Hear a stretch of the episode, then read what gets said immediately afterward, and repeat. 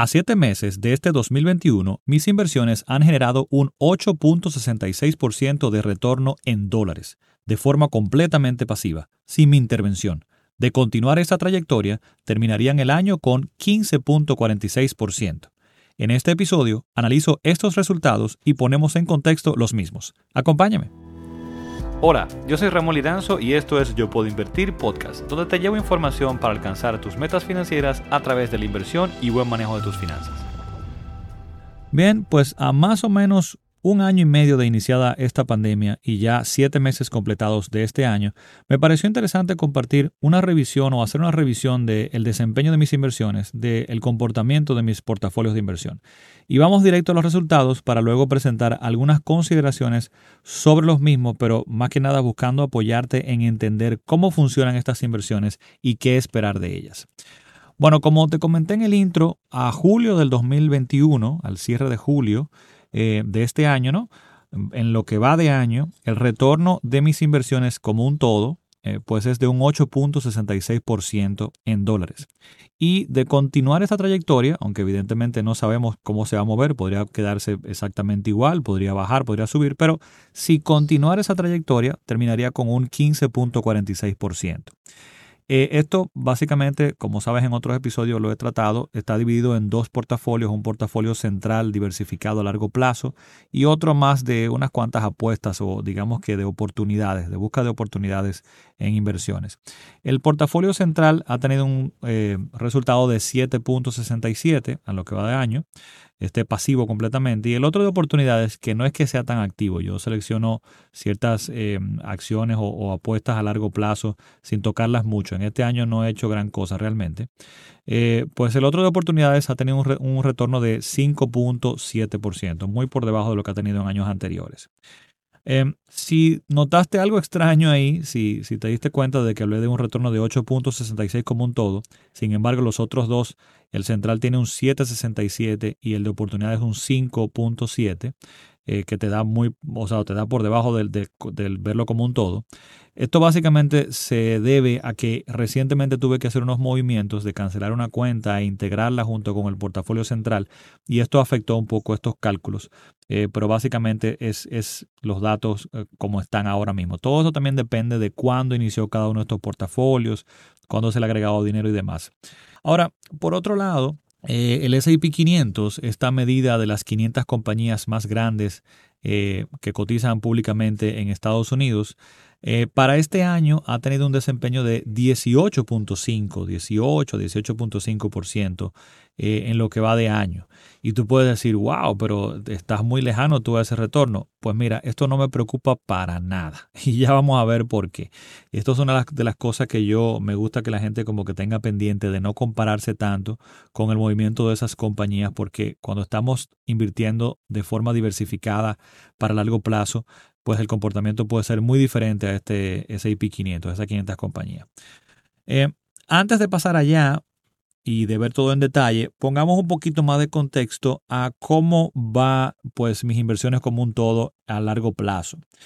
Y es que un año y siete meses, eh, por ejemplo, o estos últimos siete meses de este año, pues no significan nada. No es nada para poder determinar el retorno.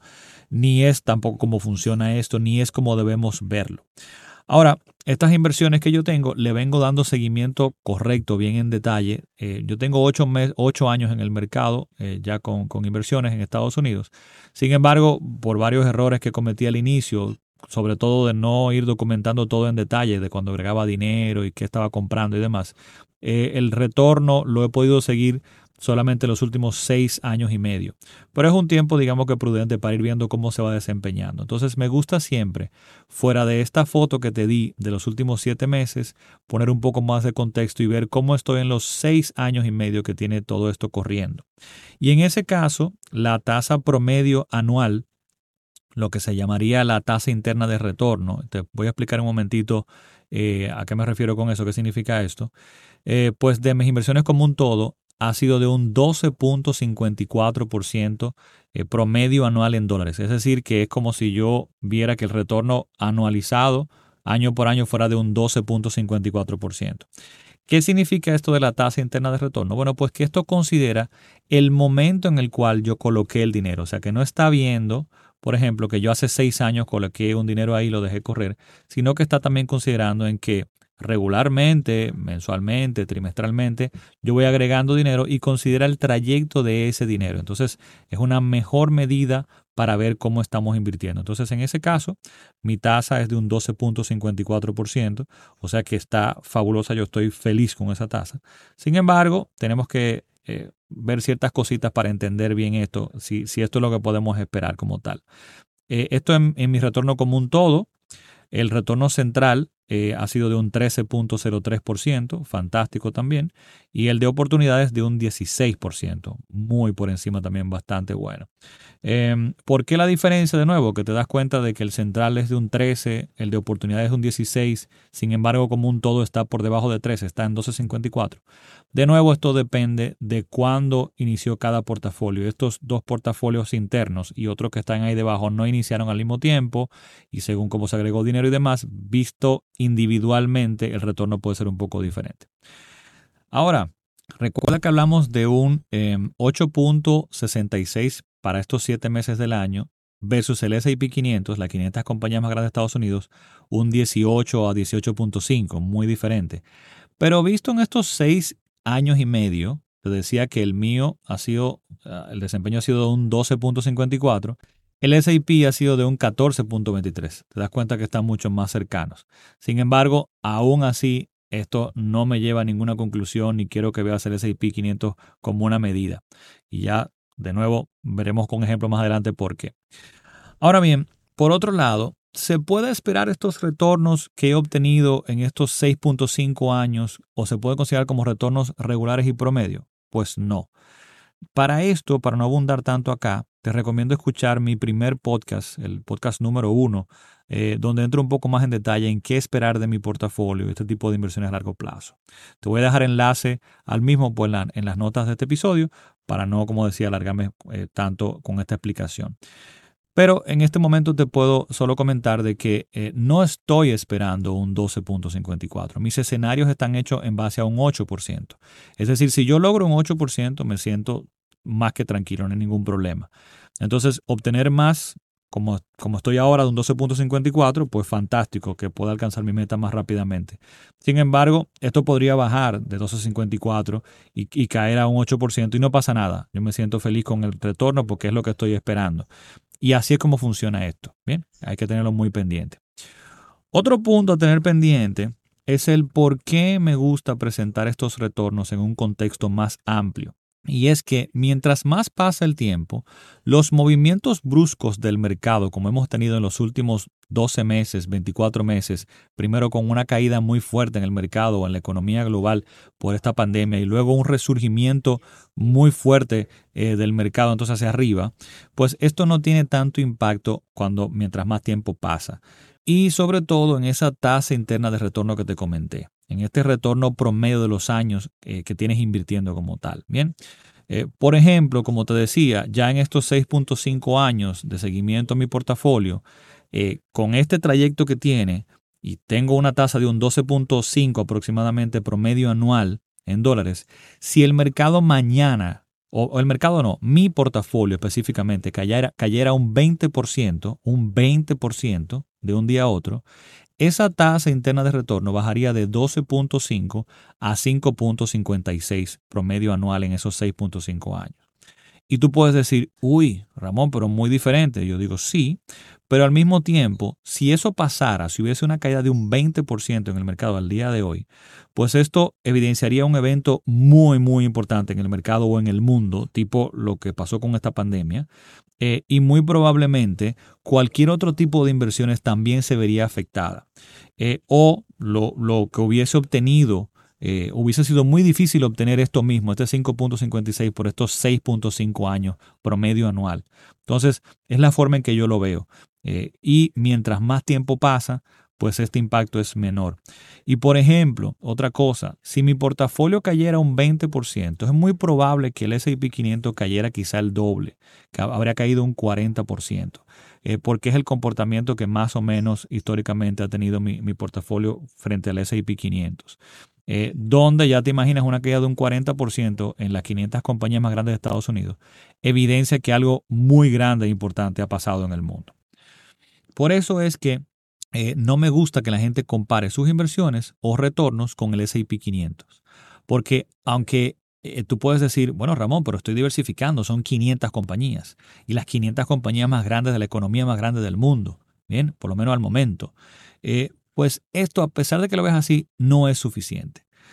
Porque la diversificación no solamente es comprar mucho de una sola cosa, estás comprando mucho de acciones. Tienes que tener otros tipos de activos ahí dentro. Tienes que tener bonos, tienes que tener acciones de otras regiones del mundo. Y cuando lo haces correctamente, entonces estás diversificando correctamente.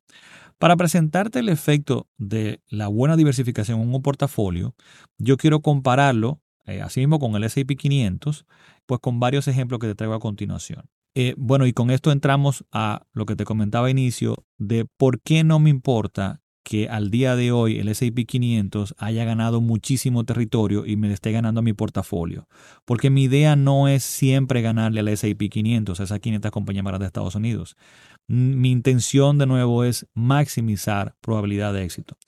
Entonces, dicho esto, veamos eh, pues estos dos ejemplos y para los mismos vas a ver dos gráficas que te he traído que puedes ver pues eh, en un enlace que vas a encontrar en las notas de este episodio te va a llevar a estas dos gráficas o bien puedes dirigirte a mi página de y buscar este episodio número 52 y en ese artículo abajo vas a encontrar estas dos gráficas bien esto te va a apoyar a entender visualmente lo que te voy a comentar pero voy a tratar de ser lo más específico posible aquí eh, pues en audio para que puedas entender el comportamiento en la primera gráfica, yo muestro el crecimiento de haber colocado 10 mil dólares invertidos en el año 95 hasta la fecha, hasta el cierre de julio del 2021, incluyendo ahí la crisis del 2000, la crisis del 2008 y la crisis reciente del 2020 con la pandemia, habiendo colocado 10 mil dólares en el 95. En rojo vas a encontrar la trayectoria pues del comportamiento de ese dinero invertido en las 500 compañías más grandes de Estados Unidos y en azul cómo se hubiese comportado esta inversión, estos 10 mil dólares invertido en mi portafolio diversificado. Y al final del periodo te das cuenta que en rojo está el S&P 500, termina con eh, esos 10 mil dólares termina convirtiéndose en más de 154 mil dólares. En el caso mío, en solamente un poco más de 98 mil dólares. Entonces tú puedes decir, bueno, pues no se hable más, hay que invertir en el S&P 500. Pero no, ahí es que quiero traerla a colación lo siguiente, tienes que entender lo que eso involucra y el riesgo y en qué te apoya la diversificación. Eh, cuando veas la gráfica te vas a dar cuenta que esa línea roja del S&P 500 es bastante volátil, fluctúa hacia arriba y hacia abajo por grandes periodos de tiempo con caídas y subidas muy fuertes que involucran riesgo, porque si al momento de tú entrar al mercado está muy arriba, pues entonces esto puede afectar tus retornos futuros. Y si tú al momento de querer utilizar tu dinero, pues entonces está muy abajo, también va a afectar tus probabilidades de éxito nuevamente.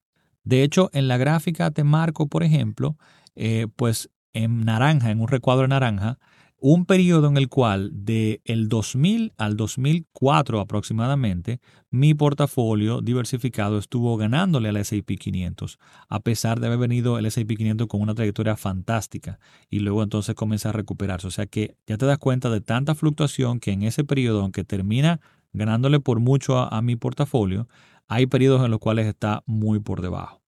Y para ejemplificar esto y que entiendas mejor qué puede pasar, eh, es que dependiendo de en qué momento, desde cuándo hasta cuándo midas estos resultados, esto puede ser muy, muy diferente. Dependiendo del momento, cuando no estás bien diversificado, en que tú entres en un activo, sea el S&P 500 solamente o un activo individual, por ahí, una acción y demás, esto puede tener resultados muy, muy diferentes.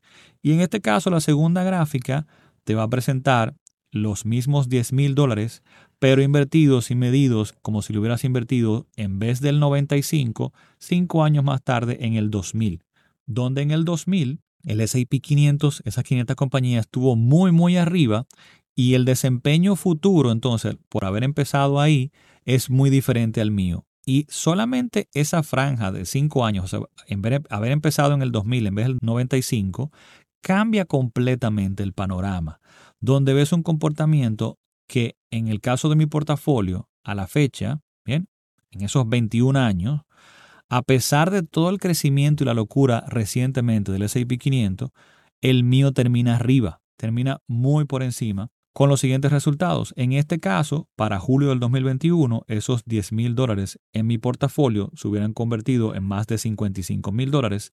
Sin embargo, para el S&P 500, para esas 500 compañías más grandes de Estados Unidos, solamente hubieran llegado a ser 44 mil dólares. Entonces te da cuenta de la diferencia y el riesgo que estás asumiendo en el sentido de que con un portafolio bien diversificado estás maximizando las probabilidades de éxito, no importando en qué momento inicias. Bien. Y en este caso, si quieres conocer un poco más de esto, pues eh, te voy a dejar en las notas de este episodio también un enlace a mi clase gratis llamada 5 pasos para invertir correctamente.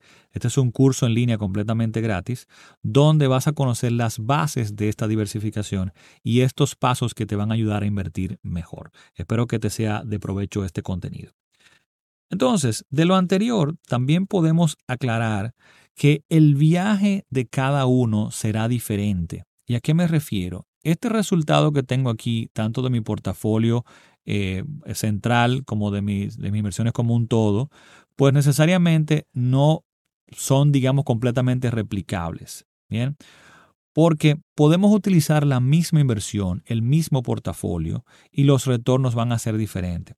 Y esto es lo que me gusta aclarar mucho, el viaje de cada uno va a ser diferente. Entonces, ¿por qué se da esto? Pues imaginemos lo siguiente, vamos a ponerlo con un ejemplo de algo que, que quizá un poquito más cercano a nosotros y podemos entender mejor, que son quizás estas eh, inversiones inmobiliarias.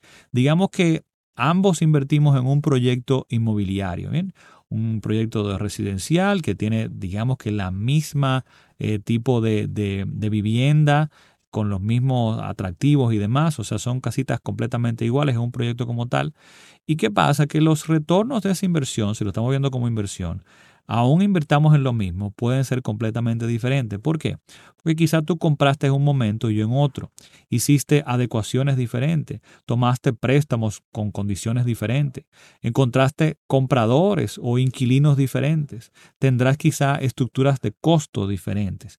Entonces, también muy importante, o lo más importante de todo esto, es que cuando entraste a esa inversión y en qué momento también va a impactar entonces tu viaje. Esto no quiere decir, en un portafolio bien diversificado, si es el mismo, en el tiempo debe ir buscando su retorno promedio ese portafolio. Pero tu viaje a cómo está a un año, a dos años, a tres años va a ser diferente. Es muy importante que lo tengas pendiente. Bien, pues esto será todo por el episodio del día de hoy. Espero que el mismo te ayude a entender cómo funcionan estas inversiones, a sacarle provecho, a saber compararlas y verlas de la forma adecuada. Y solo me resta recordarte que aproveches este curso en línea gratis que vas a encontrar en las notas de este episodio llamado 5 pasos para invertir correctamente. Y también invitarte a que te suscribas a este podcast en tu plataforma de podcast favorita y nos sigas también en redes sociales como Yo Puedo Invertir. Será entonces hasta el próximo episodio. Bye bye.